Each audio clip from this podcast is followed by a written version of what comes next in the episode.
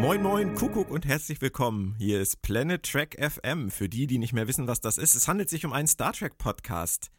Wir sind immer noch produziert vom Rode Verlag und unterstützt von Sci-Fi, dem FedCon Insider, dem Corona Magazine und dem Verlag in Farbe und Bunt. Und es ist heute die Nummer 35. Das heißt, es gab 34 vorher. Ja, ja. Wer das vergessen haben mag, das stimmt wirklich. Und inzwischen solltet ihr es eigentlich mitgekriegt haben. Wir bei Planet Track FM sind sowas wie Saisonarbeiter. Und der Sommer ist definitiv nicht unser Metier. Das haben wir letztes Jahr gemerkt. Das haben wir dieses Jahr gemerkt. Und deswegen gibt's den heutigen Podcast exakt sechs Monate auf den Tag genau nach Nummer 34. Wir haben uns gedacht, zum Eingrooven geht es heute um alles, was im letzten halben Jahr so passiert ist und was wir in Sachen Podcast verpasst haben. Also ein Rückblick, ein Ausblick in gemütlicher Runde. Und jeder Kapitän sollte eine Nummer eins haben und deswegen steht mir heute natürlich wieder der Mann zur Seite, der mir den Rücken frei hält und im Zweifelsfall auch mehr weiß als ich. Meine Nummer eins ist auch heute wieder mit dabei. Moritz Wohlfahrt. Hi Moritz. Hey Björn, freut mich total, dass es wieder weitergeht. Und du klingst immer noch wie früher, also wie damals, weißt du? ja, ich stagniere in meiner Entwicklung. Das ist seit äh, 20 Jahren bekannt und äh, das macht nichts. Darauf gehen wir besser nicht näher ein. Dafür lieben wir dich ja auch. Moritz, äh, ich hoffe, du hast einen angenehmen Sommer gehabt ohne Podcasten und hast den Akku aufgeladen und jetzt wieder jede Menge äh, gute Insidersprüche und äh, Halbwissen für mich, damit wir das Ganze hier zu einem halbwegs guten Ganzen zusammenfügen können. Ich gebe mein Bestes. Das ist schön. Ich würde ganz gerne zuerst den Blick nochmal zurückschweifen lassen. Wir hatten vor sechs Monaten den letzten Cast zum Thema Star Trek Discovery, letzte Episode der zweiten Staffel. Wie hat sich für dich die zweite Staffel in deinem Kopf in den letzten sechs Monaten, ich will mal sagen, gesetzt? Oha. Das ist jetzt echt problematisch, dass du mit so einem äh, Ding anfängst, dass ich eigentlich nur, ich muss es leider sagen, nicht gut. Also, ich kann mich im Nachhinein wirklich nicht entscheiden, welche Staffel von beiden ich jetzt äh, fehlerbehafteter in Erinnerung habe oder für mich fehlerbehafteter rüberkam, sei es jetzt äh, am Kanon orientiert oder sei es jetzt an äh, erzählerischen Mängeln. Es ist ziemlich egal. Sie steht bei mir leider in keinem guten Licht unter keinem guten Stern. Das okay. hat sich leider in den sechs Monaten nicht geändert. Ähm, ich bin mir nicht hundertprozentig sicher, wie das bei mir aussieht. Ich habe großes Interesse daran, die Staffel irgendwann wirklich nochmal komplett zu gucken und zu schauen, wie es bei mir vielleicht beim zweiten Durchlauf mit anderer Erwartungshaltung aussieht. Ich könnte mir, mir. ja. Das ist bei mir wirklich nur, das kann ich mir bei mir tatsächlich nicht im Alleingang vorstellen. Dass ja, auf jeden Fall wäre das was mit, mit, wenn sich irgendwie wer finden würde, der, der, der sagt, ich äh, habt die noch nie gesehen oder so, dann würde ich sowas gern machen. Aber Discovery Staffel 2 ist tatsächlich was, wo ich sage, alleine nochmal nicht mehr. Okay. Spannend. Das ist so die große Unterscheidung. Das ist so die große Unterscheidung, die ich so treffe nach einer Staffel. Ist das eine Staffel, die ich auch alleine nochmal gucken würde? Ich habe das ja festgestellt bei, als du auf SJ äh, Babylon 5 besprochen hast. Es hat mir so nach drei, vier Folgen unglaublich viel Spaß gemacht, während deinen Rezensionen diese Episoden nochmal zu gucken. Unglaublich viel Spaß und das hätte ich bei Discovery leider gar nicht. Also wenn ich zurückgucke, muss ich ehrlich sagen, stelle ich fest für mich, einfach nur aus der Erinnerung heraus, dass die Staffel tatsächlich ganz gut angefangen hat. Also wenn ich so an, an, an Brother und New Eden denke, war ich zum Start auch recht positiv gestimmt. Und ähm, so eine Folgen wie An Oboe for Sharon, ähm, fand ich auch ziemlich großartig. Und dann dieses äh, If Memory Serves oder sogar Project Daedalus, das war für mich eigentlich ein Moment, wo die Staffel ziemlich gut auf Kurs war. Was, was für mich einfach immer noch da ist, ist dieses völlige Auseinanderbrechen des Plots äh, in Sachen Roter Engel und Burnham. Ähm, Fokus, was sie am Ende wieder gemacht haben. Das mit den Klingonen. Es wurde einfach am Ende wieder zu wild. Und ich denke, ähm, wenn sie es etwas entspannter ins Ziel gebracht hätten, ohne wieder diese große ähm, What the fuck-Keule auszupacken jede Woche. Ich glaube, dann hätte das für mich besser funktioniert, aber ich glaube tatsächlich, dass die zweite Staffel für mich die stärkere ist. Ähm, sogar wahrscheinlich deutlich.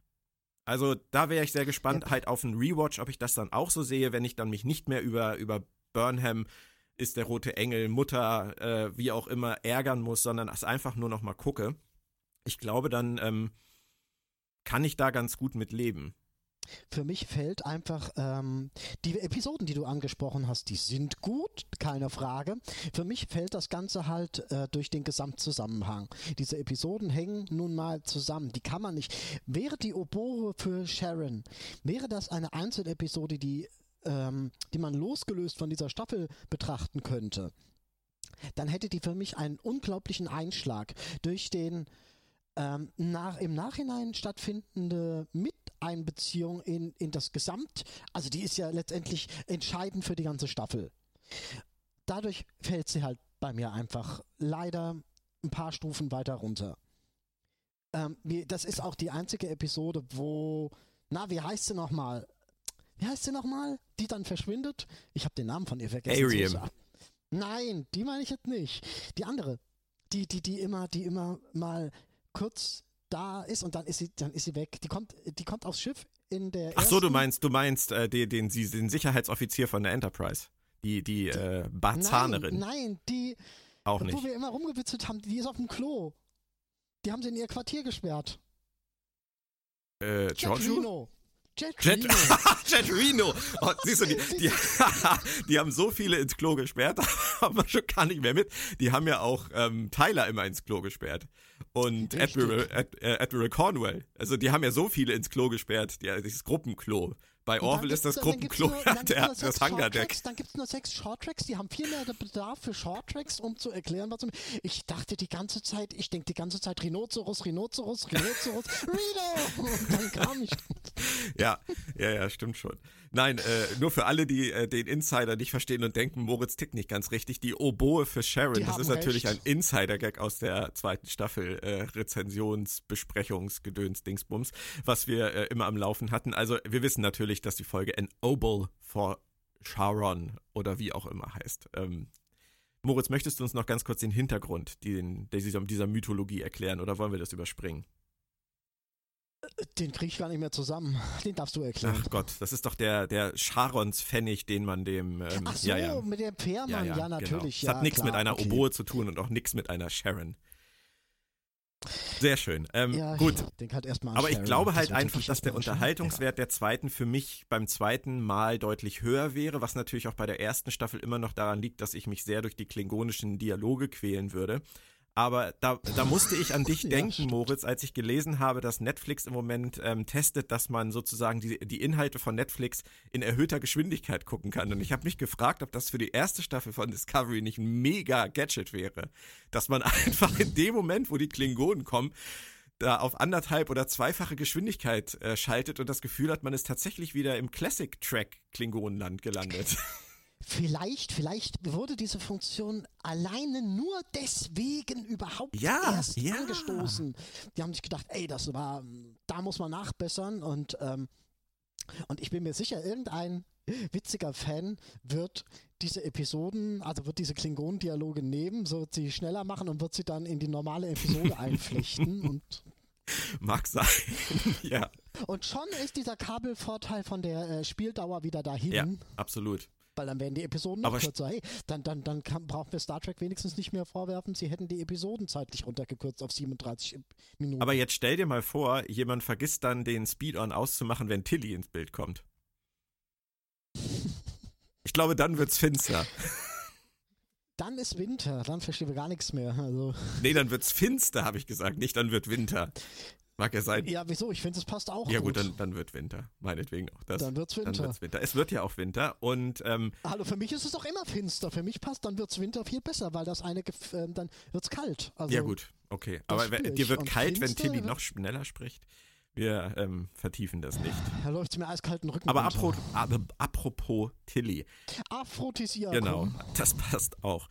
Ähm, Discovery wird ja in eine dritte Staffel gehen, wissen wir. Sie sind in die Zukunft gesprungen, 830 irgendwas Jahre. Ähm, und wir haben jetzt ja nun auch schon einen ersten Trailer gesehen. Da geht es ja wohl darum, dass in 830 oder 900 Jahren die Föderation nicht mehr so existiert, wie wir das kennen. Und da ist ein Mann, der hat die Föderationsflagge, die er wieder auspackt und sagt, er hat gewartet und gehofft und bla. Ich musste ähm, ein wenig an eine andere Gene Roddenberry-Serie denken, Andromeda. Die kenne ich nicht sehr gut. Ich habe äh, Teile davon gesehen, aber ich weiß, dass du die ganz gut kennst. Das ist richtig. Musst du da auch dran denken? Gibt es da Parallelen? Ja, definitiv. Äh, Björn, diesen, diesen, diesen Dialog brauchen wir gerade gar nicht führen. Den Dialog hatten wir nämlich in der letzten Podcast-Episode. Da hat Christian das ganz genauso so mehr oder weniger angesprochen. Ich auch. Ja, also, aber wir haben ähm, jetzt ja den Beweis dafür, dass sie in diese Richtung gehen. Als wir die letzte Podcast-Folge. Ja, wir haben vor allem den Beweis, dass wir gute Autoren sind, weil ja. wir es genauso gemacht ja, hätten. Äh, noch da, bevor na, das, das sehe ich jetzt ein bisschen anders. Also ähm, die Frage ist ja, hättest du als guter Autor diesen Weg in die Zukunft, um das dann umzusetzen, überhaupt gemacht? Aber jetzt, du, du, bist jetzt neuer Autor bei der Serie. Im Prinzip hatten wir ja diesen Punkt ähm, am Ende der zweiten Staffel. Du guckst dir die letzte Folge an, weil du engagiert wurdest für die dritte Staffel. Und dann hättest du zusammen mit Christian gesagt, dann müssen wir jetzt vielleicht diesen Weg gehen. Das kann ich akzeptieren. Aber findest du es sinnvoll, jetzt diesen Andromeda-Weg einzuschlagen? Oder kannst du ihn uns einmal kurz erklären nochmal, damit wir kurz wieder in den Groove reinkommen? Worum geht's da? Äh, da geht es im Prinzip darum, dass der letzte Überlebende aus einer Epoche des Friedens oder des mehr oder weniger Friedens ähm, seine Institution wieder aufbauen will, die äh, untergegangen ist. Er ist äh, am Rand eines schwarzen Lochs eingefroren gewesen für 300 Jahre. Und als er zurückkommt, ist wie gesagt alles weg und futsch und kaputt. Und er will das dann halt wieder aufbauen. Mhm. Er sagt, hey, wir leben jetzt in dunklen Zeiten, da brauchen wir wieder ähm, eine Institution, die, die für, für Frieden und, und, und Liebe und Glückseligkeit, okay, zwei und drei waren nicht mit enthalten, ähm, einsteht und will das dann halt wieder aufbauen. Jo, gut, ist ein äh, gewissermaßen abgedroschenes Klischee. Ähm, was mir daran so ein bisschen missfällt, ist, es ist wieder so groß. Sie stecken sich wieder so ein unglaublich großes Ziel, anstatt erstmal eine, eine Handlung zu machen, die man in einer Staffel fertigbringen kann. Und ich finde, sie hätten einfach einen Schritt zurücktreten sollen und jetzt mal ein kleines Brötchen backen, wo es nicht um die Rettung des Universums und nicht um die, den Wiederaufbau der großartigen Föderation geht. Macht einfach hm. was Kleines. Ah, da würde ich dir tatsächlich mal widersprechen. Also, wenn sie was Großes machen, finde ich, ist das ein ziemlich spannendes Thema. Also die, die Werte der Föderation ähm, in dieser Form in Frage zu stellen und zu gucken, hat das Bestand, was kann das überdauern oder warum überdauert es vielleicht nicht und was können wir in, in düsteren Zeiten darin wiederfinden, ähm, in der Vergangenheit sozusagen, um es wieder ähm, zur Verbesserung der allgemeinen Situation zu verwenden. Also diese Ideale, das, das finde ich eigentlich ganz Star Trekig.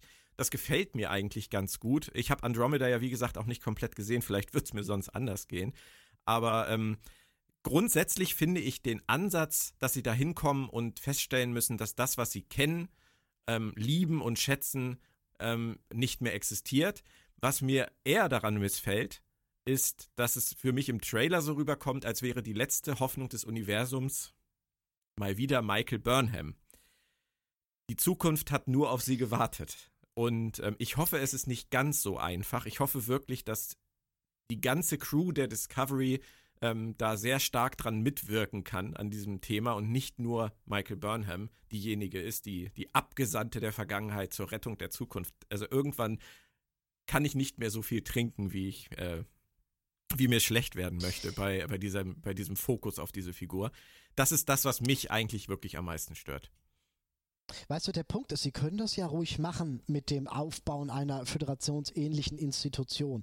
Aber dass Sie das gleich so ähm, rückbesinnend aufziehen wollen. Warum fliegt die Discovery, und ich sage bewusst die Discovery und nicht Michael Burnham, warum fliegt die Discovery nicht rum, tut Gutes und wenn sie gefragt wird, warum sie das tut, sagt sie einfach, weil es das Richtige ist. Nicht, weil wir von der Föderation kommen, weil wir uns an die Föderation erinnern. Wir tun es, weil es das Richtige ist. Und im Laufe dieser Staffel könnten sich dann Leute anschließen und sagen, ja, hey, wir finden toll, was ihr, was ihr glaubt und an welchen Werten ihr festhaltet. Da machen wir, da machen wir mit. Man kann sowas im Hintergrund aufziehen, aber nicht, oh, ich habe die Flagge der altehrwürdigen Föderation gefunden. und entstaubt. Und, und, und, Hust. Genau. Auf Omas Speicher lag die Flagge der Föderation. Ja, ja, und sie genau. hat eine Hundedecke draus gemacht. Ich habe da noch was liegen. Ja, nee, ich verstehe, was du meinst, aber die Idee ist eigentlich wirklich schön zu sagen, sie, sie kommen da an und, und müssen sich erstmal irgendwie akklimatisieren und in das einfügen, was da ist, ohne der Zukunft gleich ihre Werte der Vergangenheit überzustülpen. Aber das kann ja durchaus passieren, wir wissen es ja nicht. Also der Trailer gibt ja jetzt nicht so viel Preis. Von daher ist es ja durchaus denkbar, dass irgendwas in der Art äh, ähm, dabei rauskommt. Leid, die Flagge ist die Flagge sagt für mich aber leider doch schon ganz klar aus. Ja, aber der, dieser Typ ist ja vielleicht der, der einsame Bewahrer ähm, dieser, dieser Werte und wir wissen es nicht, Moritz. Vielleicht ist es nur ein kleiner so Teil. Hier sind sie nicht. Ich bin, ich bin da leider, nach zwei Staffeln bin ich da leider ein bisschen äh, skeptisch. Ja gut, aber ähm, was bei Discovery ja wirklich interessant ist, äh, ist äh, der, der extreme Wechsel im Writers Room. Von daher kann man ja fast gar nicht von einer Staffel auf die nächste schließen, weil ja die, die Fluktuation an, an Menschen, die hinter den Kulissen daran arbeiten, so extrem groß ist, dass wir gar nicht sagen können, die haben in der zweiten Staffel dies gemacht, die werden in der dritten Staffel dies machen. Also ähm, äh. Michelle Paradise zum Beispiel hat jetzt ja nun die dritte fast, sagen wir mal, allein verantwortlich. Kurtzman ist, steht ihr natürlich zur Seite, aber grundsätzlich wird es ihre Staffel werden und ähm, sie hat im Autorenstab neue Leute, es sind Leute dazugekommen, die schon wieder weg sind und das ist ja, es ist ja irre bei der Serie, was da passiert. Von daher können sie uns durchaus überraschen. Also würde ich jetzt nicht komplett ausschließen. Ja, aber das ist dann wieder die, dieselbe Klinkenputzer-Strategie oder, oder Methode.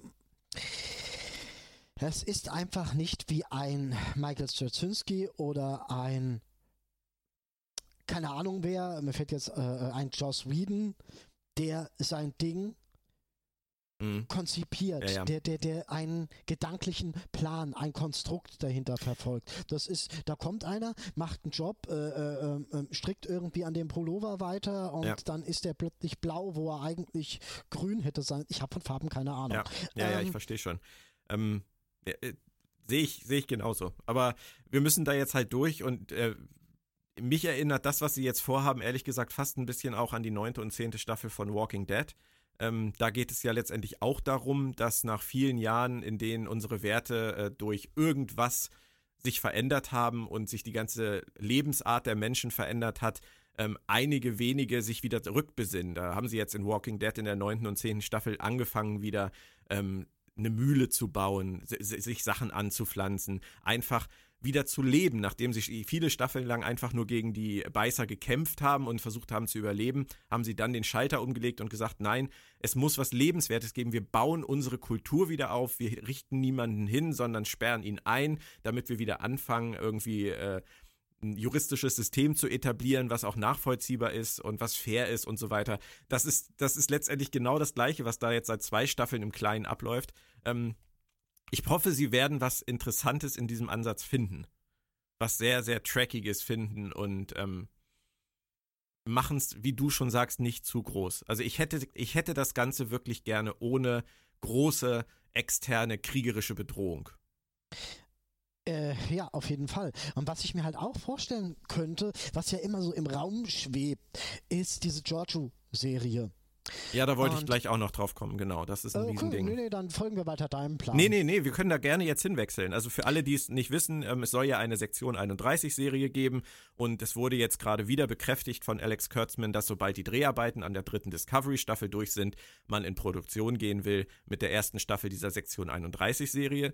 Und ähm, ich frage mich dabei immer, muss ich ganz ehrlich sagen, wenn ich das zum Start einmal bringen darf, nochmal, ähm, wieso ist Giorgio auf der Discovery? Warum haben sie die überhaupt mitgenommen? Was soll das? Wann soll diese Sektion 31 Serie spielen? Doch bestimmt nicht in 1000 Jahren in der Zukunft. Doch, ähm, genau davon gehe ich gerade aus. Tatsächlich. Ja. Okay, wie stellst du dir das vor? Ähm, ich bin so negativ. Leute, ich weiß es selbst. Ähm, die schaffen es in einem Jahr eine neue Föderation aufzubauen und da sagt Giorgio am Ende, irgendwer muss sich aber darum kümmern, dass ja alles so mehr oder weniger ein Stück weit rund läuft und keiner von außen äh, reinspuckt. Das mache ich jetzt. Au. Das, das tat mir gerade weh. Nee, nee, nee, nee, das war, das war Hirnschmerz. Der, der, der, kam, der kam durch, als du sagtest, sie bauen in einem Jahr die Föderation neu auf. Und als das du dann, hat selbst Kevin Sabo nicht hingekriegt, möchte ich mal dazu nee. sagen. Naja, es ist, es ist ihnen zuzutrauen, dass sie es in einem Jahr schaffen und dass sie dann in, in äh, vielleicht in der letzten Folge auch noch die Sektion 31 gründen. Die neue. Ich habe bisher aber gedacht, dass Sektion 31 als Serie mit Giorgio und Tyler laufen soll, möglichst. Und ich meine, wir haben Tyler jetzt zurückgelassen. Und ich bin, ich bin bis zu diesem Moment, bevor du das jetzt gesagt hast, bin ich in meiner völligen Naivität davon ausgegangen, dass sie irgendwie in der dritten Staffel Giorgio zurück in die Vergangenheit schicken müssen. Oh boy, würde äh, Beckett sagen oder wie der heißt. Ähm, das würde mir aber auch nicht gefallen, weil das würde wieder diese, es würde diese Hintertür wieder öffnen, die sie eigentlich zugeschlagen haben mit vollem Anlauf, nämlich dass es kein Zurück mehr gibt. Mit Wollen, mit, mit, mit Wollust haben sie die zugeschlagen und den Schlüssel abgebrochen in, in, in ja, weggeschoben. Ja. Von daher kannst du, wenn, wenn wir den Autoren und Produzenten von Discovery vertrauen und viel zutrauen, eine dramatische Pause entsteht, dann ähm, müssen wir eigentlich davon ausgehen, dass du recht hast. Dass die Sektion 31 Serie und Discovery ähm, sozusagen parallel in einem Shared Universe in Zukunft, in, in der wirklich fernen Zukunft spielen, was ja durchaus auch einen gewissen Reiz haben könnte, wenn sie Picard haben in der Post-Nemesis, Post-Voyager, Post-DS9 TNG-Ära, ähm, und äh, Lower Decks ja auch in der Post-Nemesis-Ära angesiedelt ist. Die Nickelodeon-Serie, ja, ja, die Nickelodeon-Serie ja auch, soweit ich das bisher verstanden habe. Weiß ähm, man denn genau wo? Was wo? Äh, wo genau sie angesiedelt sein werden. Post-Nemesis ist viel.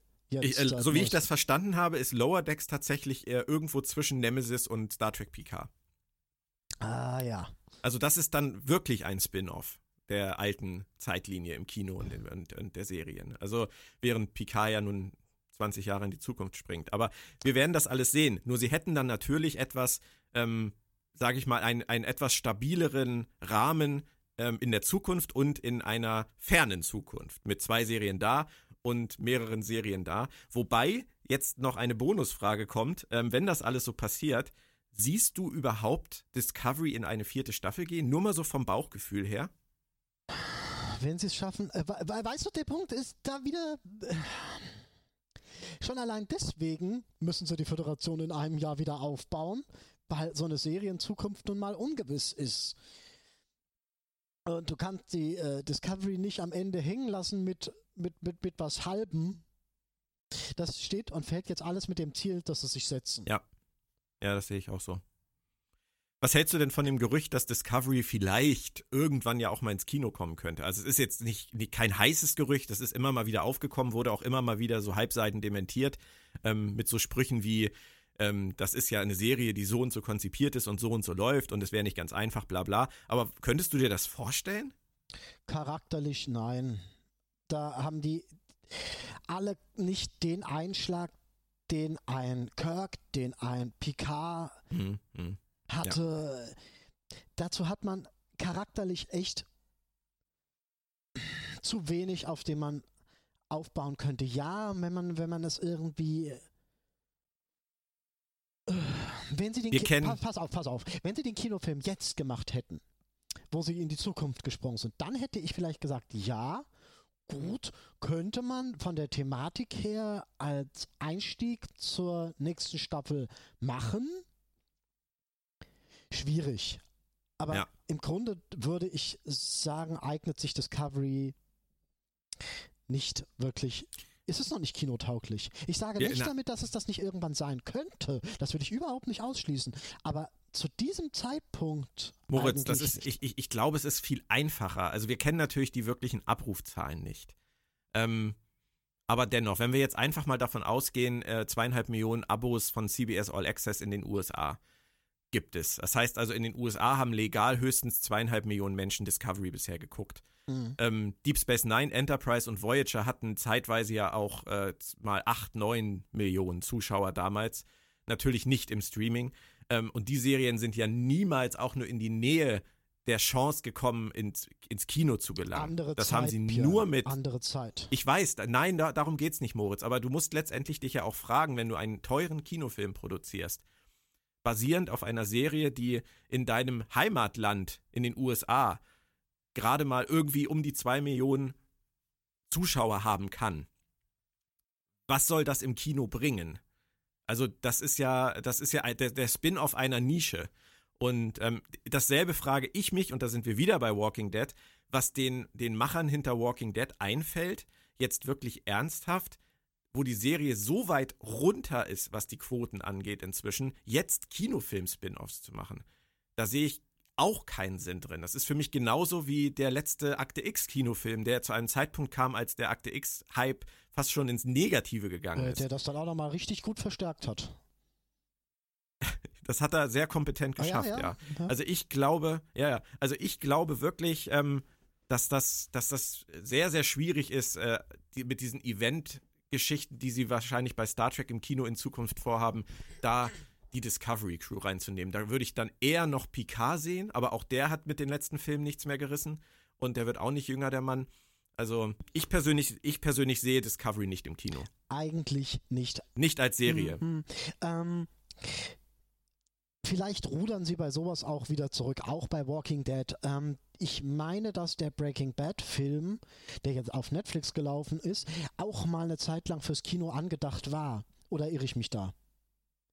Ich meine, Ich glaube, ich, ich bin mir nicht sicher, ob die Fans das erwartet haben oder ob das tatsächlich so angekündigt war. Ich habe es auch gelesen. Also ähm, ich habe auch gelesen, dass das geschrieben wurde, sollte der nicht ins Kino kommen. Aber woher das, also wer diese, dieses Gerücht gestartet hat, dass der ins Kino kommen soll, das kann ich dir nicht sagen. Die einzigen, die es tatsächlich gemacht haben, da habe ich jetzt keine Abrufzahlen zu oder kein, keine Hintergrundinfos, war äh, Veronica Mars. Also so in, in, in letzter Zeit. Wir hatten Serenity auf jeden Fall, ja. Aber ähm, dass Serien wirklich nachträglich ins Kino gebracht werden, ist im Grunde eigentlich doch eher eine Seltenheit, oder? Äh, 21 Hm. Jump Street zähle ich raus. Das ist ja irgendwie. Ja, äh, ja, ja, ja, ja. Ja, das ist, das ist schon richtig. Aber ja, Veronica Mars. Lassen wir uns überraschen. gemacht. Aber es gibt, es gibt ja definitiv Pläne, im Kino weiterzumachen. Und da wären wir dann jetzt auch bei unserem nächsten Punkt. Immer noch favorisiert wird angeblich das Quentin Tarantino-Projekt, für das es ja auch ein Drehbuch von dem äh, Matt L. Smith geben soll, ähm, der Revenant geschrieben hat. Und ähm, da geht es ja dem Vernehmen nach. Ich weiß nicht, hast du es gelesen? Hast du die, ähm, die, die Spoiler, die vermeintlichen über die Handlung Nee, gelesen? leider nicht. Da geht es dann wohl, ich kann das ganz einfach, glaube ich, zusammenfassen, um ähm, eine Crew, die zurück in der Zeit reist Mhm. und dabei ähm, uns bekannte äh, Events sozusagen nochmal durchlebt, sowohl aus den äh, Filmen der Reboot-Kino-Reihe als auch äh, aus der Original-Star Trek-Serie. Und auf diesem Weg durch die Vergangenheit ähm, sollen sie dann in viele bekannte Gesichter äh, laufen, ähm, wo sich die Star, Star Trek-Fans dann riesig drüber freuen werden, die halt in diesem Kontext zusammen in diesem Film zu sehen. Und das Erste, was ich. Nein, ich mach's anders. Ich sag's dir gleich.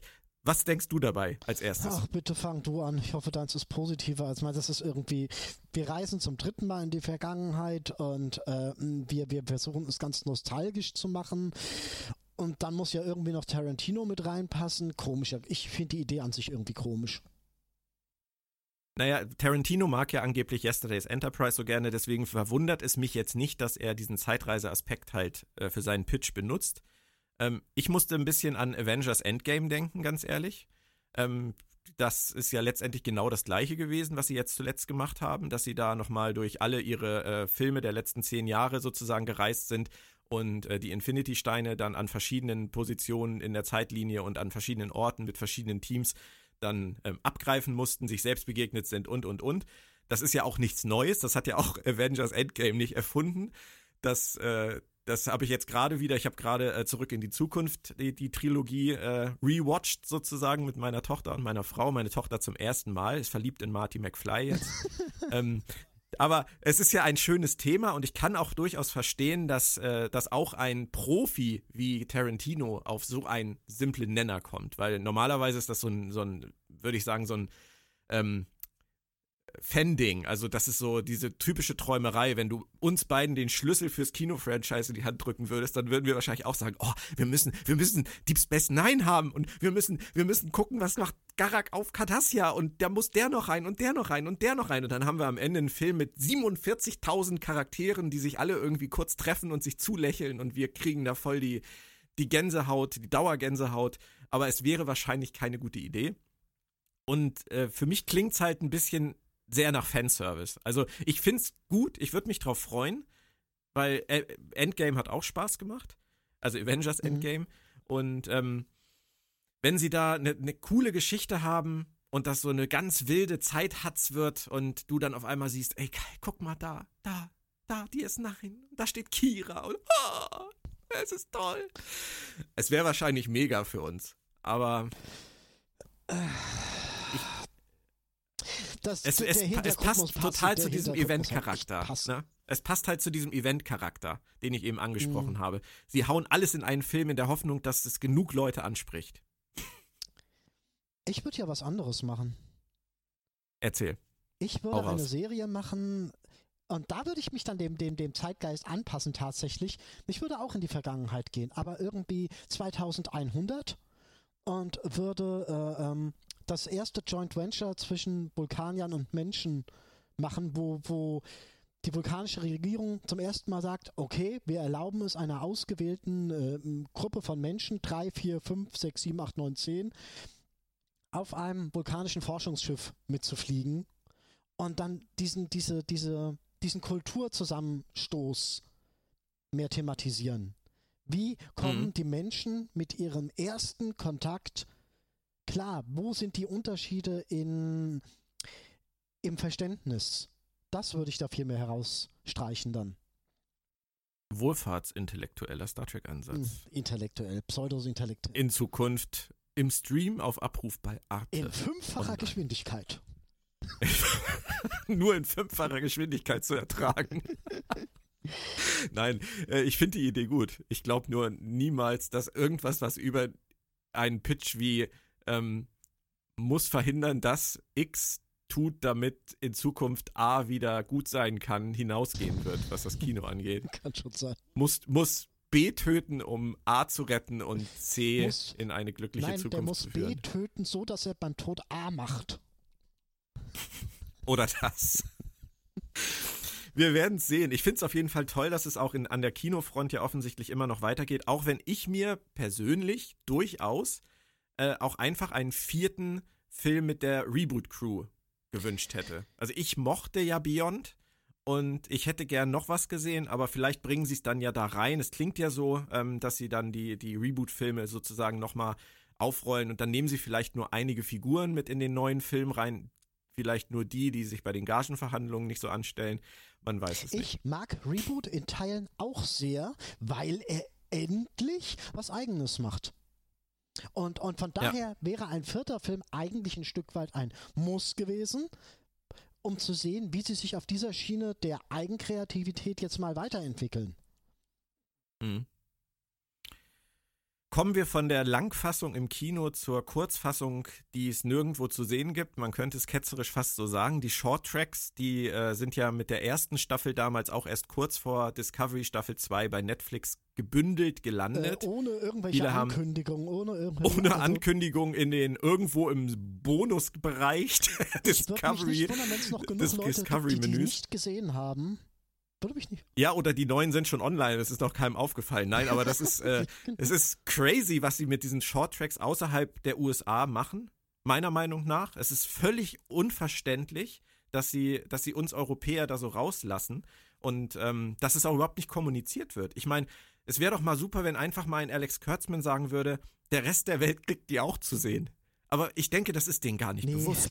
also das ist, nicht. das ist die, die, die leben da wirklich in ihrer Blase und es ist völlig egal, was, was außerhalb der USA passiert, wenn es nicht viel Geld genau, bringt. Das ist der Punkt. Und ähm, sie haben, machen sich ja jetzt auch noch schwerer. Ich meine, die Short Tracks der ersten Staffel, die waren ja Discovery bezogen und die passen dann natürlich auch zu Netflix. Aber jetzt haben wir sechs Short Tracks äh, in der zweiten Staffel. Zwei sind schon raus. Beide handeln von der Discovery Enterprise Zeitlinie, mehr von Enterprise. Ähm, aber auch nicht, auch nicht richtig. Wir kommen da gleich zu. Dann kommen jetzt wohl zwei ähm, animierte. Das finde ich natürlich auch äh, mega spannend. Animierte im Discovery-Kontext. Äh, Und ähm, dann kommt ja äh, noch einer über Picard. Ich habe mich jetzt verzählt. Es kommt noch einer über Enterprise, dann kommen zwei animierte über Discovery und dann kommt einer Vorgeschichte Picard. Ähm, das passt ja alles nicht mehr zusammen. Also sie können im Prinzip dieses Paket diesmal nicht komplett an Netflix verkaufen, weil Star Trek Picard bei Amazon Also läuft. die letzte auf jeden Fall nicht. Und ja, und wie das funktionieren wird, ähm, ich hatte letztens mal bei Twitter geschrieben, da würde ich mir wünschen, dass CBS All Access wirklich nach Europa kommt, damit äh, es wenigstens dann in Zukunft einen Streaming-Kanal gibt, wo alles von Star Trek ist. Weil diese, diese totale Zer Zersplitterung finde ich katastrophal. Und ähm, ich glaube nicht dran, dass es passieren wird, weil das Geld, was von Amazon und Netflix fließt an, an äh, CBS, ist wahrscheinlich einfach zu viel und zu verlockend. Aber es ist, ich finde es trotzdem scheiße. Wie dem auch sei. Ich äh, um Geld. habe das Glück, dass ich, äh, dass ich rein aus journalistischen Gründen diese Dinger ja sehen kann und ähm, darüber auch schon schreiben kann, auch wenn sie hier noch nicht laufen. Und ähm, wir haben ja schon ein bisschen drüber gesprochen, über, über die ersten beiden. Du hast, glaube ich, die, die Rezensionen, die es so im Internet gibt, auch teilweise gelesen. Richtig, teilweise 1,5. Ich war beim 0,5, als wir gerade angefangen haben vom zweiten. Ähm, QA war ja die erste, äh, handelte ja davon, dass äh, Spock seinen ersten Tag ähm, auf der Enterprise hat, mit äh, Number One im Turbolift stecken bleibt und dann lernen die sich halt besser kennen. Nichts Großartiges, ganz nett geschrieben und so, ganz hübsch. Aber was mir dabei halt wieder aufgefallen ist, ähm, sie haben es ja tatsächlich wieder geschafft, in diesen 14 Minuten ähm, so, so viele komische kleine Logiklöcher einzubauen, dass ich mich wirklich immer frage, ob das zum Konzept gehört. Es wird irgendwann bestimmt ein Buch erscheinen mit einer äh, Geschichte darüber, dass äh, eine Woche davor, vor diesem QA-Vorfall, ähm, da hatten sie ein Problem mit irgendeiner parasitären Spezies und die hat die Sternflottenuniform gefressen und dann mussten sie nochmal die anderen auspacken. Nee, aber die anderen sind ja von, von später. Das ist ja der Witz. Die, die Uniform, die Spock und Number One in dem Shorttrack anhaben, die werden ja erst Jahre später eingeführt. Das haben sie ja selber bei Discovery am Anfang in der Folge Brother etabliert. Ja, die haben, die haben den Eigentlich Trend müssten gesetzt. die- Die, haben den Trend gesetzt, dass ähm, Ja, aber sie sind halt identisch. Sie haben halt Jahre vor Discovery Folge Brother haben sie diese, diese, diese Uniform schon an. Und in Brother ist äh, die Discovery Crew so, ey cool, ihr habt schon die neuen, voll bunten Uniformen. Es ist einfach, ich verstehe es nicht. Ich, ich verstehe nicht, warum man diese kleinen Details bei so einer Serie mit so wenig Folgen und so einem kleinen Writers Room, okay, er wechselt immer, ähm, nicht mal irgendwie auf die Reihe kriegen kann. Also mir ist es, mir ist es äh, zu hoch, vor allem weil sie dann ja jetzt in Trouble with Edward im zweiten Shorttrack haben sie für die Cabot-Besatzung extra neue Uniformen designt. ich Und dann, und dann kommt dieser Cap, dieser Captain, dieser neue Captain auf die Cabot und trägt zwei Wochen lang ihre alte Uniform von der Enterprise. Ja, in die sich halt Also das ist die- das Uniformthema. So Uniform ist halt wie ein paar guter Stiefel, die muss man erst die, ah, Tut uns leid, Captain, wir haben leider keine Uniform für Sie übrig. nee, die alte passt dir einfach zu gut. Die, die kratzt nicht, die zwickt nicht, die, Aber ich will es auch nicht übertreiben. Es sind wirklich nur Kleinigkeiten. Ähm, ist, man soll sich da auch tatsächlich nicht den Spaß durch verleiden lassen. Ich fände es nur einfach manchmal hübsch, wenn die, ähm, wenn die da ein bisschen mehr drauf achten würden. wieso Ähm, heißt die erste eigentlich? QA. Q&A.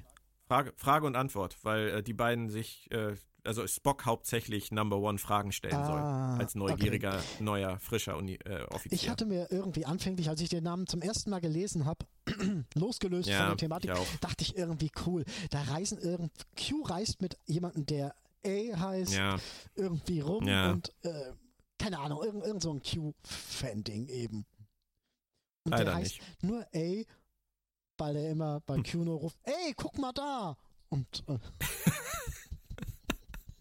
Auch hübsch, ja. Auf jeden Fall stehen uns dann jetzt ja noch vier bevor. Ich bin ehrlich gesagt sehr gespannt. Ich bin vor allem gespannt auf die animierten und auf den Picard ähm, Shorttrack, warum machen sie eigentlich was sie sich da ausgedacht Warum haben. machen sie eigentlich keinen zu der, also ich verstehe das nicht so ganz. Wieso machen sie zwei animierte Discovery Shorttracks und keinen zu ihren zwei geplanten tatsächlich animierten Projekten? Warum führt man jetzt nicht Das- Lower Decks ein? Warum führt man jetzt nicht ähm, die Nix-Serie ein? Weiß man über die überhaupt Kommt ja mehr? vielleicht noch. Weiß man über die Nix-Serie jetzt eigentlich mal detailmäßig ein bisschen mehr? Nee, nee, nee, nee, über die Nick-Serie noch nicht. Ähm, und ich denke einfach, dass die, die äh, Animationsserien tatsächlich noch so weit weg sind, dass sie in der dritten Short-Track-Staffel da vielleicht irgendwas machen. Also die. Also ich glaube, Okay. ich glaube wirklich, dass nächstes Jahr ähm, nach Picard, Picard startet ja am 23. Januar in den USA, 24. Januar bei uns, dass dann, wenn das im März irgendwann durch ist, ähm, März ist es gar nicht mal, es ist April sogar schon, durch ist, Erst, ähm, dass sie du? dann irgendwann, ja, dann im Herbst irgendwann Discovery Staffel 3 nachlegen und ähm, sicherlich auch nächstes Jahr noch ein paar Shorttracks machen. Aber ich befürchte fast, dass wir die Animationsserien wirklich erst ab 2021 zu sehen Okay. kriegen. Dann zusammen vielleicht mit Picard Staffel 2 und Se Sektion 31 Staffel 1 Interessant. wo dann, wo dann wieder für mich die Frage auftauchen würde, Discovery Staffel 4, Mhm. macht die dann, braucht die dann zwei Jahre, bis sie kommt? Aber egal, wir werden das alles erleben. Ähm, mehr über die Shorttracks im Moment zu, zu sprechen, denke ich, bringt nicht so viel, weil ähm, es einfach keine legale Möglichkeit gibt, abseits von irgendwelchen journalistischen Faden an diese Episoden ranzukommen und ich eigentlich auch äh, das äh, nicht unterstützen möchte, dass die Sachen irgendwie illegal herangezogen werden. Also das äh, sollte nicht nötig sein, das sollte auch nicht der Fall sein. Da muss einfach dann CBS mal zusehen, dass es da vernünftige Deals gibt, damit sowas nicht passiert. Also Aber wie gesagt, interessanterweise äh, ähm, befeuern sie dadurch illegale Wege, nur indem sie es nicht tun. Aber äh, verlassen wir diesen dunklen, düsteren, finsteren, winterlichen Pfad. genau. Über die Animationsserien gibt es ja momentan auch noch nicht viel. Es gibt noch nicht wirklich äh, Trailer und so weiter. Es gibt bei der Nix-Serie noch nicht mal eine, noch nicht mal einen Titel. Ähm, da müssen wir einfach noch abwarten. Und deswegen haben wir jetzt zum Schluss, würde ich fast sagen, ähm, noch einen Block und der heißt natürlich Star Trek Picard. Ähm, es sind nur noch Schock, Schock, drei Monate bis zum Start, sogar nicht mal mehr ganz. Ähm, wir haben jetzt inzwischen einen Kurzteaser, einen Trailer und einen etwas längeren Trailer gesehen und gehört und darüber gelesen und viel darüber gesprochen. Ähm, wie hast du die letzten Entwicklungen empfunden, was jetzt den, gerade den Trailer angeht? Ich weiß, du bist kein großer Trailer-Fan, aber du hast dich Doch, damit diesen habe ich gesehen. Diesen habe ich gesehen und ah, bin da sehr zwiegespalten. Der Trailer an sich ist mega nostalgisch, unglaublich dicht, was, was, was ähm, die charakterliche, ähm, was den charakterlichen Input angeht. Da steckt richtig viel drin. Und er hat meiner Meinung nach Kinoniveau. Das ist, das könnte genauso gut ein Trailer zu Star Trek 11 kinomäßig sein. So vom Gefühl Mhm. her. Ähm, Ja, auch steckt ganz viel, ähm, ich will nicht sagen unterschwelliger Humor. Es steckt so dieser Kinohumor, der steckt da einfach so ein bisschen mit drin. Sie, sie, sie machen so viele lustige Szenen von wegen, "Dä, du sollst nicht so schreien. Das ist so eine typische äh, Trailer-Szene, die, die, die einfach irre zieht, weil, weil sie ist lustig und sie zeigt, Riker wird eine Tochter haben. Das finde ich so, so ein Augenblick, der ist einfach schön. Du kriegst wirklich einen Schnipsel hingeworfen, der dir was sagt. Den mag Ja. ich. Und, und, und dieses, dieses, wie er zu Picard sagt, von wegen, ich kann es ihn eh nicht ausreden, weil Picard zu ihm gesagt hat, danke, dass ich es mir nicht ausreden will. Das Ja. sind so, das sind so Kinofilm-Schnipsel. Mm, das stimmt schon, da hast du recht. Es liegt aber auch, glaube ich, wirklich sehr, sehr stark an der emotionalen Bindung zu den Figuren. Richtig. Weil die Discovery-Trailer haben schon auch Kinoniveau. Ähm, rein, ich, rein technisch gesehen, rein visuell, rein generell von der Machart her. Aber es fehlt einfach dieser, dieser emotionale Zugang, dass du wirklich da sitzt, auf diesen Trailer guckst und sagst, oh guck, oh geil, oh da, oh ja, Gänsehaut von oben bis unten. Habe ich schon wieder, wenn ich an die Riker-Picard-Szene denke. Das ist einfach dieses Wiedersehens-Retro-Ding, was uns so was uns so wahnsinnig kickt. Und das könnte halt, wie ich vorhin sagte, auch beim Kinofilm von Tarantino funktionieren, wenn du dann irgendwann einen Trailer siehst, in dem dann aus allen Serien irgendwelche Figuren auftauchen und du nur denkst, oh, wie geil ist das? Das ist ein geiler Scheiß. Den muss ich im Kino sehen. Auch wenn ich kaum mehr ins Kino gehe, aber den muss ich im Kino sehen. Was mich ein bisschen dran stört, ja, es stört mich sogar äh, sehr, obwohl ich das einfach nicht so sehr betonen will. Herr Wohlfahrt macht die Stimmung kaputt. Wie immer. Bitteschön. Ähm, kaputt. ähm, du hast es etablieren sich keine Seiten. Du hast keine Ahnung, gegen wen es geht oder um wen es auf der Gegenseite geht. Mhm. Und das finde ich halt sehr schade. Da wird nicht viel etabliert an gedanklichem Hintergrund. Vielleicht ist das ja aber auch einfach noch geheim. Das glaube ich nicht. Wenn sie was hätten, würden sie es machen. Ich, nee, das glaube ich gar nicht mal. Ich glaube, dass der größte Konflikt ähm, dieser Serie in der ersten Staffel tatsächlich sein wird, dass Picard sich aus irgendeinem guten Grund abgewendet hat von seiner Föderation, seiner Sternenflotte und dass er jetzt mhm. ähm, meint, eingreifen zu müssen, die Unterstützung verweigert bekommt und das, wie in äh, Star Trek der Aufstand, selbst in seine Hände nimmt. Ja, richtig. Und versucht, letztendlich das gleiche versucht, was vielleicht Burnham und Co. in der Zukunft versuchen werden, die Ideale, an die er glaubt und die er für verloren gegangen erachtet, wieder zurückzubringen. Was man halt auch so ein bisschen merkt, ähm, ist, die neue Crew, die er da um sich schart, die kriegen wir nicht wirklich gefühlsmäßig greifbar in diesem Trailer. Das finde ich ein bisschen schade. Da wird, da wird, da wird überhaupt nichts aufgemacht von wegen, dass die mal irgendwie einen kurzen Dialog zeigen, wie die miteinander umgehen, wie die miteinander verbunden sind. Der Trailer setzt zu 100 Prozent nur auf altbewährtes, was sich irgendwie äh, als funktionierend etabliert hat. Ja, das stimmt, das stimmt. Und das finde ich persönlich einfach ein bisschen schade, weil mich an Serien hm. ähm, das Nostalgische weniger interessiert als das, was sie sich neu ausdenken, was sie neu dazu addieren wollen.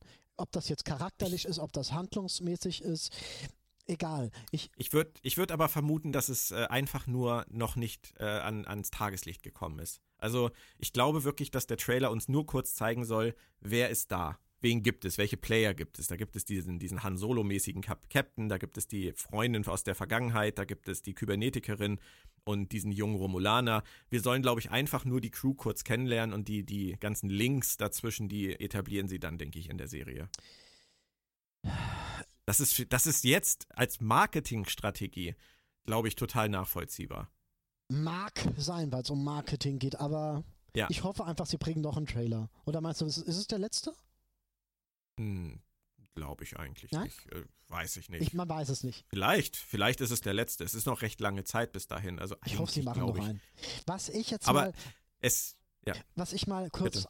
einstreuen will als, als, als großer, großer, großer Fan der Synchronisation. Ich finde es unglaublich schön, yes. dass sie, dass sie die alte Synchronstimme von Picard wieder dazu bewegen konnten. Ich weiß, ich krieg, ich vergesse seinen Namen immer. Ernst Meinke. Genau, genau. Dass sie den dass der wirklich nochmal gesagt hat, ich mache es nochmal, weil der macht eigentlich nichts mehr in dem Bereich, glaube ich. Ich finde das total toll. Das Ein großes, großes Kompliment an das Team um Thorsten Nobs. Das haben sie wirklich ganz, ganz, ganz großartig gelöst. Und ich möchte noch ganz kurz äh, ergänzen, es ist ja nicht nur Ernst Meinke. Es konzentriert sich jetzt so viel auf Ernst Meinke, aber sie haben ja auch Michael Pan dazu bekommen, Data zu sprechen. Sie haben Anke Reizenstein geholt für Seven. Sie haben Detlef Bierstedt geholt für Riker.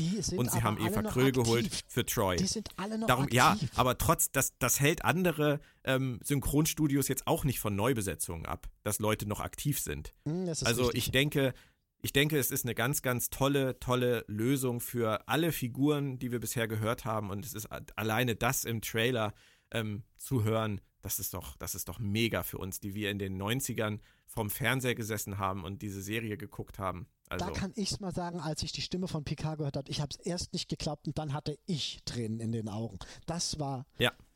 Uh, das ja, war, das ganz, war zu Hause. Ganz toll. Das war ein ganz, Stück weit zu Hause. Auch Michael, Michael Pan ähm, hat auch im Trailer schon ja, wieder ja. zu 100 Prozent den Data getroffen. Ja, hat er auch. Ähm, obwohl das für ihn ja auch ewig her ist. Man darf das ja auch echt nicht vergessen. Das sind ja, das sind Schauspieler, auch die Synchronsprecher sind Schauspieler, die Rollen bekommen, die sie eine Weile haben. Und wenn dann 20 Jahre vergangen sind, meine Güte, ich meine, da, da musst du dann auch erstmal wieder überlegen, was war das überhaupt für eine Figur, die ich da gesprochen habe. Klar, bei Data oder bei Picard wird das für die beiden ähm, fast ein Selbstläufer sein gedanklich, weil das so lange war und so ikonisch ist, aber trotzdem, dass sie sofort wieder drin sind, das ist, das ist einfach äh, ja, wunderschön. Sind, also, das sind halt auch einfach wirklich gute. Also Detlef ja. Bierstedt, fantastisch. Michael Pan ist auch fantastisch in seinen, in seinen äh, Synchronrollen. Er ist sehr wandelbar, ja. ist unglaublich wandelbar, der Mann. Mhm. Ich, nee, es ist, es ist wirklich toll. Ja, also warten wir es einfach ab. Ich meine, wir, wir wissen letztendlich über die, über die Handlung ja noch nicht so viel. Ähm, es muss irgendwas mit den Romulanern zu tun haben, es muss irgendwas mit den Borg zu tun haben, es muss äh, irgendeinen Grund dafür geben, warum Seven of Nine Picard zur Seite steht. Es muss einen Grund dafür geben, warum er sich an Riker und Troy wendet für Hilfe. Irgendwie muss Yu, ähm, der Ex-Borg, damit reinspielen und dieses Mädchen, von dem wir nicht wissen, ob sie mit Picard vielleicht verwandt ist oder warum sie sonst eine Verbindung zu ihm hat und spürt. Ähm, das ist ja wirklich alles sehr offen. Oder reimst du dir da schon was zusammen? Äh, bis jetzt gar nicht. Bis jetzt gar nicht. Das lasse ich wirklich auf mich zukommen. Das sind interessante Sachen. Die soll man mir mal erzählen. Darüber werde ich nicht spekulieren. Darüber werde ich nicht urteilen. Das ist, darauf lasse ich mich von vornherein ein. Das dürfen sie mal machen. Ich fände es aber Was toll. Finde ich gut. Ich fände es toll, ja. wenn, äh, äh, wenn sie in einem kleinen, ähm, wenn sie sowas einstreuen würden wie mit den Romulanern verbindet sie ja schon so eine, so eine ziemlich schwierige Geschichte. Und da fände ich es toll, wenn sie so auf so Sachen wie, wie, wie mit Deep Space Nine eingehen würden. Wir haben die Romulaner in den Krieg gezwungen und mhm. ähm, ähm, in, im Gegenzug noch nicht mal geholfen, ihre Heimatwelt zu retten ich finde, da, da, da kann man wirklich ein bisschen Name-Dropping betreiben. Das passt. Mhm. ich hoffe, dass sie so gut sind und diese Details kennen. Bist du dir denn hundertprozentig sicher, dass diese Rettungsmission, die es irgendwann unter Picards Führung mal gegeben haben muss, wirklich etwas mit der Zerstörung von Romulus zu tun hat? Ähm, ich, ich spekuliere da eher, dass es so war, dass er diese Rettungsaktion durchgedrückt hat und ihm die Föderation nicht so weit unter die Arme gegriffen hat, wie sie es seiner Meinung nach hätte tun sollen. Ah, okay, spannend. Das ist eine gute Idee. Ja. Und dass er daraufhin dann irgendwann gesagt hat, dann kann ich den Verein auch verlassen. Ja, so in die Richtung muss, muss es im Prinzip eigentlich gehen. Mhm. Ja, interessant. Und äh, alle, die die Reboot-Kinofilme immer noch äh, aus dem äh, Kanon geschrieben haben möchten, müssen einfach dann jetzt akzeptieren, denke ich, dass sie dazugehören, weil ähm, der Auftakt von ersten Star Trek Reboot Kinofilm dann jetzt ja definitiv zur Zeitlinie gehört, die auch zu allen anderen klassischen Star Trek Filmen, Serien und Star Trek PK gehört. War das verständlich? Ja, da habe ich noch zu knabbern dran. Da habe ich noch zu knabbern. Aber ja. Ich finde ich gar nicht, finde ich gar nicht unclever und ähm, Ach ja. Ich finde es auch, finde es auch, was ich übrigens im Trailer auch total nett fand, das fällt gar nicht so groß auf. Ähm, aber wenn man darauf achtet, da geht dieses Mädchen ja irgendwann durch die Straßen und man sieht in einem ähm, in einem Schaufenster sieht man einen Monitor laufen oder Monitore laufen, auf denen Picard interviewt wird. Und es ist ja wohl so, dass diese junge Frau, ähm, dass die sozusagen da Picard sieht und diese Verbindung zu ihm spürt. Und es, er wird, Picard wird wohl gerade interviewt zum Jahrestag dieser Rettungsaktion. Also das finde ich alles sehr nett, das finde ich alles sehr clever und ähm, wenn sie das irgendwie geschickt alles zusammenweben, dann klingt das für mich nach einer guten Ausgangsbasis, auf der man echt arbeiten kann. Habe ich zwar auch schon öfters gelesen, so dieses herum, diese Person A irrt herum und sieht Person B und denkt sich, oh, das ist ja. es. Aber gut. Aber es ist, weißt du, das ist so, das ist so Babylon 5 mäßig für mich. Das finde ich so geil, dass, äh, dass eine Szene kommt, in der eine Figur wie Picard im Fernsehen interviewt wird über eine eine historische Geschichte, die sich jährt. Das ist, äh, das ist etwas, was Star Trek viel zu selten gemacht hat. Richtig.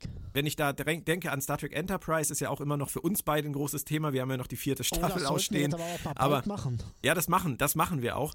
Ähm, aber da ist es ja auch so, dass ich mir immer gewünscht hätte, dass man einfach mehr erfährt, wie auf der Erde die Mission der Enterprise wahrgenommen wird. Und das hätte man genau so lösen können. Mhm. Da hätte man richtig tolle Szenen haben können auf der Erde, wie diese, diese wilden Dinge, die da im Weltall passieren, auf der Erde kommuniziert deswegen werden. Muss es ja, Vielleicht auch verfälscht werden. Klar, deswegen muss es ja meine Serie über diesen äh, vulkanisch-menschlichen Austausch geben, damit man ja, das da machen ja, ja. kann.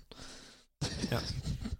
Kommen wir zum Schluss noch zu einer, einem wilden Gerücht. Ähm, wilde Gerüchte sind ja immer willkommen, äh, entweder zum drüber schmunzeln oder zum Ernst nehmen. Das kann jeder für sich selbst entscheiden. Es gab äh, die Theorie, dass äh, Captain oder nicht mehr Captain, dass Jean-Luc Picard am Ende der ersten Staffel von Star Trek Picard sterben könnte und dass danach es um seine Crew geht, die auf der USS Picard, haha, ähm, dann in die zweite Staffel startet und damit wäre dann auch ab der zweiten Staffel die Serie nach dem Schiff benannt und nicht nach der Figur, was ja bisher außer bei der Originalserie eigentlich immer so war. Das wäre traurig ein Stück weit. Ah. Das wäre so eine Art. Würde auch, würde auch, hm, sag Das wäre so eine Art süß-saurer Schmerz. Ich, ich, im Grunde stehe ich drauf, Figuren sterben zu lassen. Ich finde das gut, weil das wichtig ist für den Rest des Ensembles. Aber muss man einen Picard sterben lassen? Weiß ich nicht so ganz. Seitdem wir da das letzte Mal äh, privat kurz drüber gesprochen haben, kann ich dazu nicht mehr zu 100% Ja sagen. Weil ähm, diese, diese ikonische Figur, von der man immer so sagte, die ist da draußen und, und erforscht auf eine schöngeistige Art und Weise das Universum und sich selbst, ist ein toller Gedanke. Muss man so eine Ikone von der Bühne abtreten lassen? Ich weiß ich es denke nicht. Ja, ich also ich für, ich für mich denke nicht. Ähm, solche Tode wie die von, ähm, von Data oder von Trip oder auch von Ariam jetzt sind für mich ganz oft Mittel zum Zweck der Dramaturgie. Ähm, ich finde es super schön, bis heute, dass ich nicht weiß, was aus Cisco geworden ist. Mhm. Wäre Cisco beim Versuch, Ducat zu besiegen, gestorben, wäre das natürlich ein Opfer gewesen, was er bringt, gerade weil seine Frau schwanger ist und er seinen Sohn zurücklässt, der auch schon seine Mutter verloren hatte. Aber dieses, dieses bittersüße, er muss seiner Bestimmung folgen, zu den Propheten gehen und sagt, er kommt wieder, gestern, morgen, heute, wann auch immer, in zwei Stunden oder zwei Jahren. Ähm, und das haben wir jetzt bis heute nicht verändert, letztendlich. Das ist immer noch der Stand 20 Jahre danach das ist für mich ein schönes Gefühl, dass Cisco da draußen ist und er ist irgendwann zurückgekehrt. Irgendwie. Mhm. Aber dieses, dieses Ding, ähm, ich meine, es ist ja letztendlich auch so, dass sie sich immer wieder selbst ins, ins, ins Bein schießen. Ich habe übrigens eben Kirk vergessen, der, der Tod von Kirk, der nervt mich ja heute auch immer noch. Ähm, weil sie jetzt Data in Star Trek Nemesis ähm, haben sterben lassen. Er hat sich geopfert und haben dann sich selbst ja sofort im Film diese, diese, äh, diesen Umweg ja, ja. eingebaut ja, mit Before. Und jetzt sehen wir im, im Star Trek Picard Trailer, sehen wir Data. In einer In Traum welchem Kontext auch immer. In einer Traumsequenz. Ja, in aber träumt der, träumt der jede Nacht von Data? Ich meine, wir haben ja nun auch schon die Szene gesehen, wie er mit ihm pokert.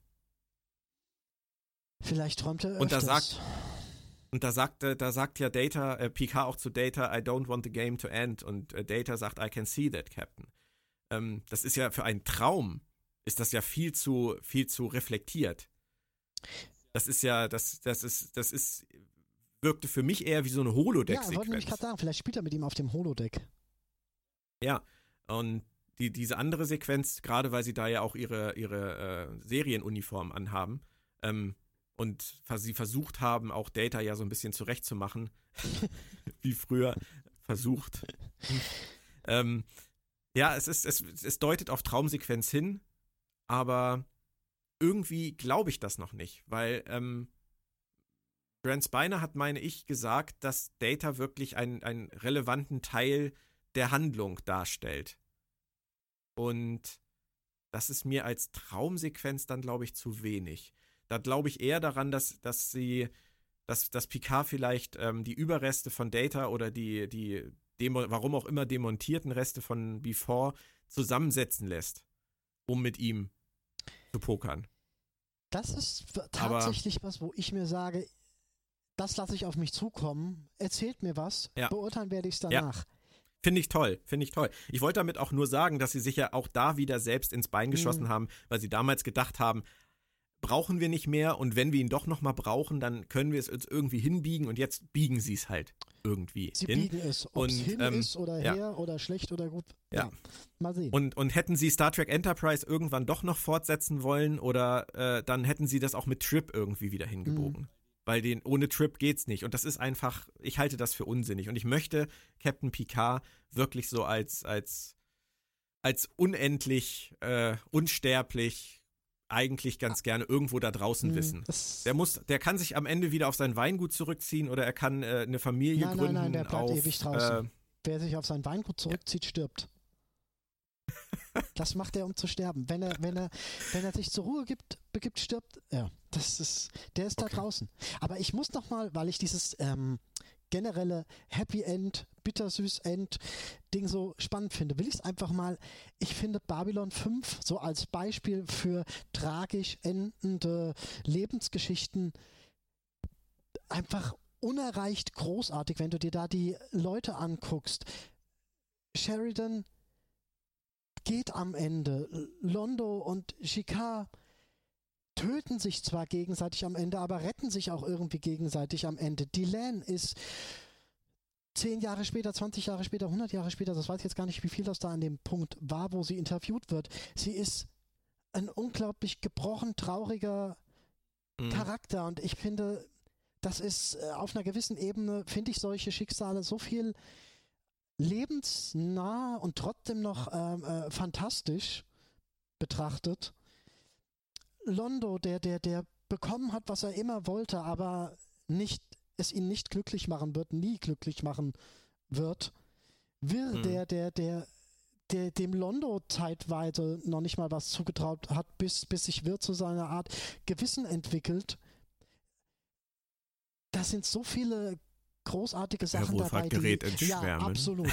absolut. Weil da sind Leute dabei, die sterben und die, die müssen sterben, um die Geschichte so großartig werden zu lassen, wie sie ist. Aber das hat auch immer sehr viel mit Vorbereitung zu tun. Und ähm, bei so spontanen äh, Toden aufgrund der aktuellen Dramaturgie Mhm. ist das einfach nicht der Genau. Fall. Wobei ich da ähm, gerade bei Picard, äh, bei, bei Picard, bei, gerade bei Kirk hat es mich zum Beispiel ja immer total geärgert, dass äh, ach, ich, ich bringe alle Captains heute durcheinander, dass Kirk zwar auf der einen Seite zu seinen Freunden sagt, ich wusste immer, dass ich äh, nicht alleine Ja, sterbe, ja, das äh, dass ich alleine sterbe, meine Güte, ey. Aber dann passiert halt in ähm, Star Trek Generations genau das. Und das ist, das ist einfach unschön. Ähm, und auch so sinnlos. Also dieser, dieser Tod gegen Soren auf dieser Brücke, ähm, dieser Sturz und It was fun, das war mir viel zu wenig.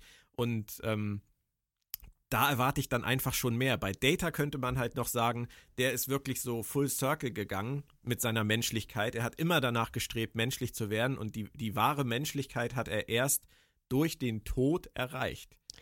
Weil er da die Endlichkeit sozusagen in sein Leben gebracht hat, die er nie für möglich gehalten Mhm. hat. Da könnte man noch sagen, das haben sie gut gemacht. Ich, Aber dann, müsst, dann dürfen sie auch nicht cheaten. Weißt du, dann dürfen sie nicht sagen, er ist tot, aber seine Gedanken und vielleicht, wer weiß. Das ist blöd. ähm, ich finde das bei Kirk gar nicht so schlimm wie du. Einfach aus, ähm, doch, deine Details sind natürlich schlimm mit dem, mit dem, ich wusste dieses und welches und jenes. Wenn man das nicht anspricht, wenn nicht, das ist ganz schwer. Weißt du, ich kann sagen von wegen, wenn Kirk am Ende gesagt, ah, wäre auch nicht gegangen. Wenn er jetzt am Ende gesagt hätte, ich sterbe doch allein, da hätte sich Picard aber irgendwie doof gefühlt. Ähm, ähm, Ich gehe dann mal. okay, wenn du willst, geh ich halt. Ähm, ähm, ähm, nein, Genau. Kirk war ein Cowboy und die sterben halt bei irgendeiner letzten rasanten Dummstand-Variante. Passt schon irgendwie.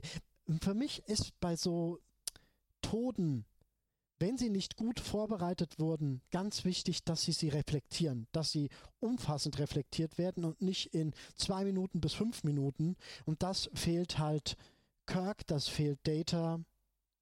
Weißt du, äh, so, so, so 1,5 Szenen, wo die Leute danach ein bisschen traurig sind, das, das reicht nicht. Das ist einfach zu wenig. Mhm. Äh, Spock haben sie akzeptabel gemacht. Das ist zum Beispiel so eine Kehrtwende, wo ich mir sage, musste die, das entwertet, es ist, Todesszenen sind extremst schwierig.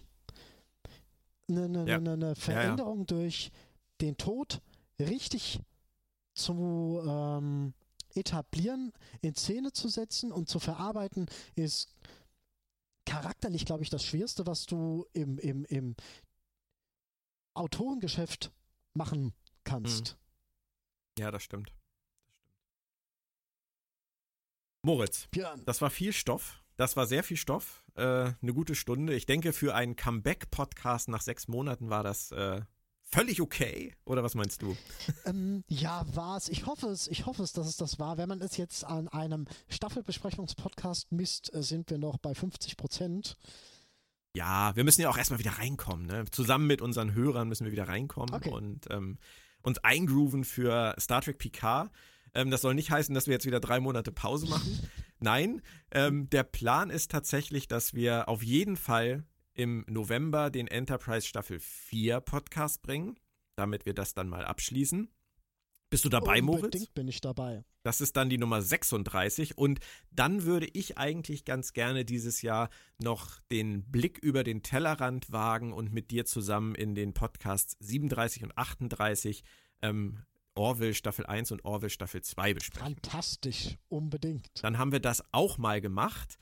Und äh, dann gucken wir mal, wo wir dann stehen, ob wir dann schon Weihnachtslieder singen oder vielleicht sogar schon äh, im neuen Jahr uns befinden. Und dann geht's ja mit Riesenschritten zu auf Star Trek Picard. Und ähm, von daher könnte ich mir vorstellen, dass dann vielleicht noch ein, ein Vorfreude-Podcast auf Picard kommt mit den letzten Infos, bevor es Aber losgeht. pass mal auf. Ähm, da holen wir uns dann. Bitte? Da muss ich jetzt doch noch eins einschieben, ein kleines, eine kleine Frage, ob du dazu was weißt.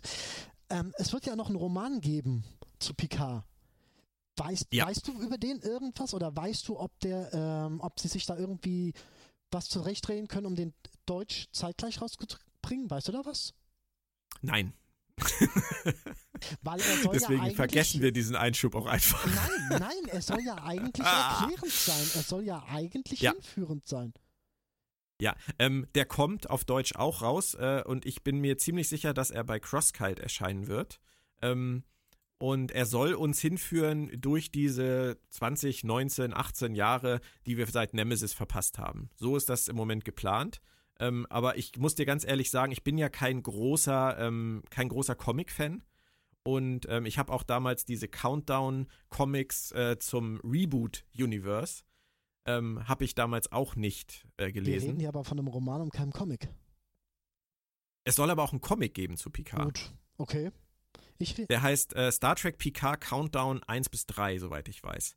Das ist das, was ich weiß. Und das ist das, was mich auch nicht so richtig interessiert. Und das, was du meinst, das ist wahrscheinlich dieser Roman. Ähm, ah, da musste ich auch an Babylon 5 denken, als ich das gelesen habe. Äh, The Last Best Hope heißt der, glaube ich.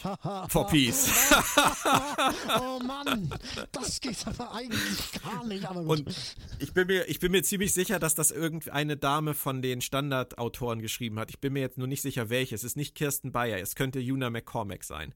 Ähm, ich bin mir fast sicher, Una McCormack. Also, wir behalten das mal so im Blick. Äh, The Last Best Hope, Una McCormack und ziemlich sicher bei Crosskite dürfte das Ganze landen. Sowohl die Comics als auch ähm, der Roman.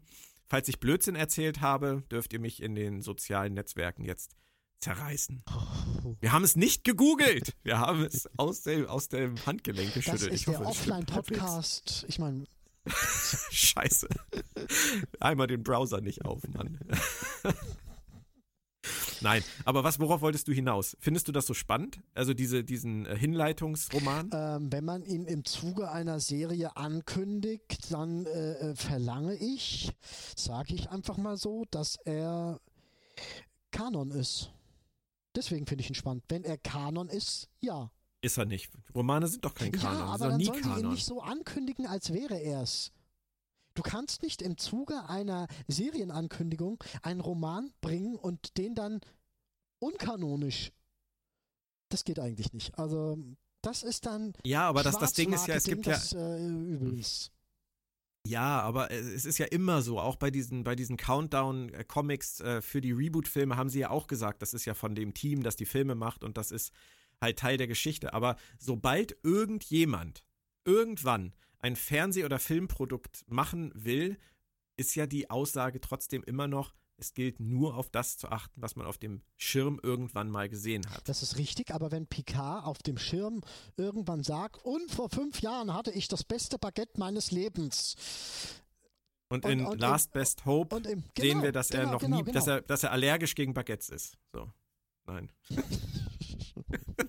Worauf willst du hinaus?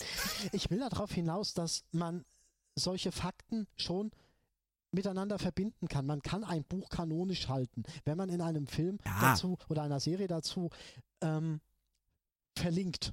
Nennen wir es jetzt einfach mal so. Ja, aber es ist halt einfach schwierig. Und äh, zum Beispiel dieses, dieses wunderbare Ein Stich zur rechten Zeit über Garak. Mhm. Dieser wunderbare Roman, den ich Einer über alles besten, liebe. Einer der besten. Ähm, ja, ähm, für mich im Herzen ist er Kanon. Es hat sich ja aber bisher auch noch nicht mit irgendwas widersprochen. Es ist ja in Ordnung, man kann damit ja leben, das passt ja halbwegs rein. Und ähm, so, so möchte ich das halt auch sehen. Also Bücher, die, die mich ansprechen und die mir etwas über die Figuren erzählen, was ich passend finde, ähm, die kann ich dann für mich so ein bisschen zum Kanon erklären. Aber grundsätzlich weiß ich halt im Hinterkopf einfach, da ist diese kleine Stimme, die mir flüstert und sagt, nein, Björn, Bücher, Comics sind kein. Das ist Kanon. auch richtig, da stimme ich zu 100% mit dir überein. Der Punkt ist, und ich wiederhole es gern nochmal, wenn man das im Zuge einer Serienveröffentlichung mit ankündigt Ja. oder mit auf die Idee kommt, erwarte ich, dass das Ding kanonfest ist. Ich interessiere mich auch nicht für jedes. Zu dem Moment, wo es losgeht, ist es das bestimmt auch. Und jetzt müssen wir wieder einschränken. Was heißt heutzutage denn Kanonfest noch? ja, Sagen wir, vers versucht Kanonfest. Ich glaube, das wird sein. wird, Aber es kann halt sein, dass es irgendwann jemand, irgendwann jemanden geben wird, der Dingen aus dem Buch widerspricht, weil er einfach das Buch dann nicht kennt. Aber das passiert ja sogar mit den Serien und mit den Filmen. Also es ist eigentlich alles egal. Wir können es einfach alles genießen. Wir haben einfach nur noch Spaß. Nee, ich habe inzwischen auch Google aufgemacht. Das Buch heißt The Last Best Hope. Auf Deutsch heißt es Die letzte und einzige Hoffnung ist von Una McCormack und ähm, übersetzt von Stephanie Pannen. Und das sagt mir, es wird bei Crosskite erscheinen. das sagt es mir dann auch. Ähm, Gibt es ein Erscheinungsdatum fürs Deutsche? Och Mann, du bist echt furchtbar. Das ist furchtbar, ist mein zweiter Vorname. Guck doch selber nach, meine Güte. Ich Das ist denke mal, eine es wird im Januar kommen. Podcast-Information, die also wirklich, die Leute sitzen da, wir reden über das Buch und die Leute fragen sich, ey, wann kommt das von dem Buch? Habe ich noch nie was gehört. Ach Mann, Moritz. Man kann nicht alles wissen, man muss immer nur wissen, wo man es nachlesen kann. Gell? Hast du So Jura ist es doch. studiert? Ach, hör auf, Mann. Freuen wir uns einfach drauf. Übrigens, das Einzige, wo wir gerade beim Thema Romane waren und äh, Wahrnehmung und Kanon, ähm, als ich letztens äh, das Star Trek Hörbuch Q sind herzlich ausgeladen einsprechen durfte, ähm, war das nämlich genau ein Thema, was mich beschäftigt hat, weil jetzt kommt die neue Picard-Serie und ähm, ich habe mich natürlich total gefreut, dann ein Hörbuch machen zu dürfen über meinen Captain Picard, der dann auch noch Q drin hat und wascht. Das war alles total super. Aber in diesem Buch heiratet Picard Dr. Crusher. Hm, Und das hat er, glaube ich, so nicht mehr jetzt Und- getan, oder? Naja, das äh, sagen wir es mal so. Post-Nemesis denkbar. Zumindest denkbar. Hm, Also ähm, nicht ganz ausgeschlossen. ähm, Aber ähm, es passt nicht richtig, weil Dr. Crusher ist zur Sternflottenakademie gegangen. Ähm, und sie ist jetzt in dem Bu Hörbuch, was ich gesprochen habe, ist sie halt Teil wieder der Crew. hm, Ähm, es ist nicht einfach, aber es hätte, es hätte sein können, dass es irgendwie wieder dazu kommt. Nur jetzt mit Star Trek Picard, wenn jetzt in Star Trek Picard halt gesagt wird, klipp und klar gesagt wird, dass Picard niemals mit Dr. Crusher verheiratet war, ist das für mich dann halt auch schon wieder so ein bisschen schade. Weißt du, es, es macht, es ist, es ist traurig. Es ist halt nur so ein Gedankenspiel letztendlich dann noch.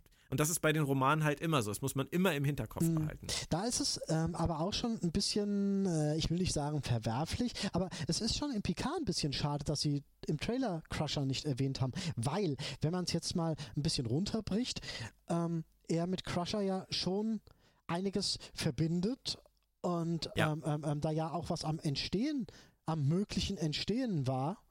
Und äh, Mhm. datra- also mich wird das in Picard sehr interessieren, ob sich da irgendwas entwickelt hat.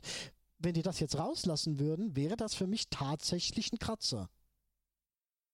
Ja, ich fänd's auch eigentlich ganz hübsch, wenn sie in, in Star Trek Picard dann einfach irgendwann sagen würden, dass die Ehe mit Dr. Crusher leider nicht gehalten Genau. hat. Das wäre, das wäre ja halt auch vor allem eine totale, ähm, ein totaler Flashback zu ähm, All Good Things. Richtig. Dass wir wirklich wissen, dass dieses, diese Dinge, die diese Leute verbinden, halt auch in verschiedenen Zeitlinien, die sich anders entwickeln, diese emotionale Ebene, aber trotzdem irgendwie immer auf diesen Kern zurückführt. Richtig.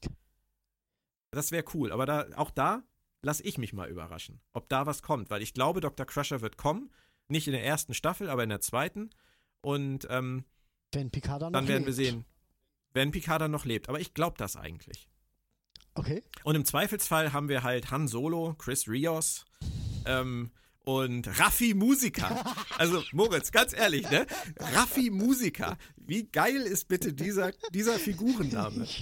Raffi Musiker. Das wird für uns in der Staffelbesprechung, das wird für uns äh, wirklich nicht zu ertragen sein. Was macht Raffi Musiker eigentlich Oh. diese Woche? Schade. Also, Ich, Wir ich hatten- als taube Nuss habe gerade die ganze Zeit Ratti verstanden und, und nee, nicht Ratti, Raffi. Aber alleine schon Raffi und dann auch als Nachname noch das deutsche Wort Musiker. Finde ich total großartig. Also wer sich das ausgedacht hat, das ist fast so gut wie die Kohl aus äh, dieser einen schönen Voyager-Folge. ach Kohl gibt's, äh, Kohl gibt's. Wir bekommen Besuch, bekommen Besuch von den Kohl. Und ihre Abgesandten Raffi Musiker. Ich dachte, Toll. ich habe das bis toll. jetzt, hier, ich gebe zu, ich habe das bis jetzt noch nicht so auf dem Schirm. Ist das der Schauspieler, oder der so heißt, oder der, der Charakter? Nein, nein, die Figur, diese, diese Frau aus der Vergangenheit von Picard, ähm, die, äh, die er sozusagen einspannt für seine Sache. Die heißt in der Serie Raffi Musiker. Uiuiui. Ui, ui. Also Chris Rios, Chris Rios finde ich ist so ein richtiger Heldenname. Der ist auf Chris jeden Fall. So, und diese, diese Kybernetikerin, die heißt natürlich Dr. Agnes Jurati. Das ist natürlich, das, das klingt ja schon intellektuell. Hochintellektuell. Und der Romulaner heißt Elnor, da mal muss ich ehrlich gesagt immer an Herr der Ringe ich denken. auch. Aber egal. Aber dann kommt halt diese Ex-Bekannte, diese Raffi Musiker. Toll. Tolle Frau. Mordswumm, Raffi Musiker. Jetzt habe ich es auch zehnmal gesagt, glaube ich. Jetzt habe ich mich genug aufgeregt. Nein, finde ich toll. Es sind, das ist ein Name, der hat wirklich Klang. Den vergisst man nie mehr. Uiuiui. Ui. Das ist dann was für Spin-off. Ich glaube auch. Moritz, wir haben einen Plan. Star Trek Enterprise Staffel 4 im November auf jeden Fall und äh, November, Dezember Orville. Und dann gucken wir, wie viel Zeit wir noch haben. Ich denke, so kriegen wir es hin. Ich danke dir fürs Kommen, fürs Teilnehmen. Es hat mir sehr viel Spaß gemacht, wieder zurück zu sein. Ich habe das Podcasten vermisst, muss ich ehrlich gestehen. Und ähm, wolltest du noch was sagen? äh, Bitte. Nein, nein, nein. Alles klar. Ähm, ja, wer Lust hat, äh, Q sind herzlich ausgeladen, ist nicht nur ein schöner Kurzroman, sondern auch ein schönes Hörbuch, gibt es überall, wo es Hörbücher gibt. Und ansonsten ähm, sehen, hören, lesen wir uns einfach bald wieder. Ähm, tschüss Moritz, vielen Dank. Mach's gut, Björn, und hoffentlich auf sehr bald. Tschüss sagt und tschüss sagt euer Björn Sölter. Bis dann, ciao, ciao. Ciao, ciao.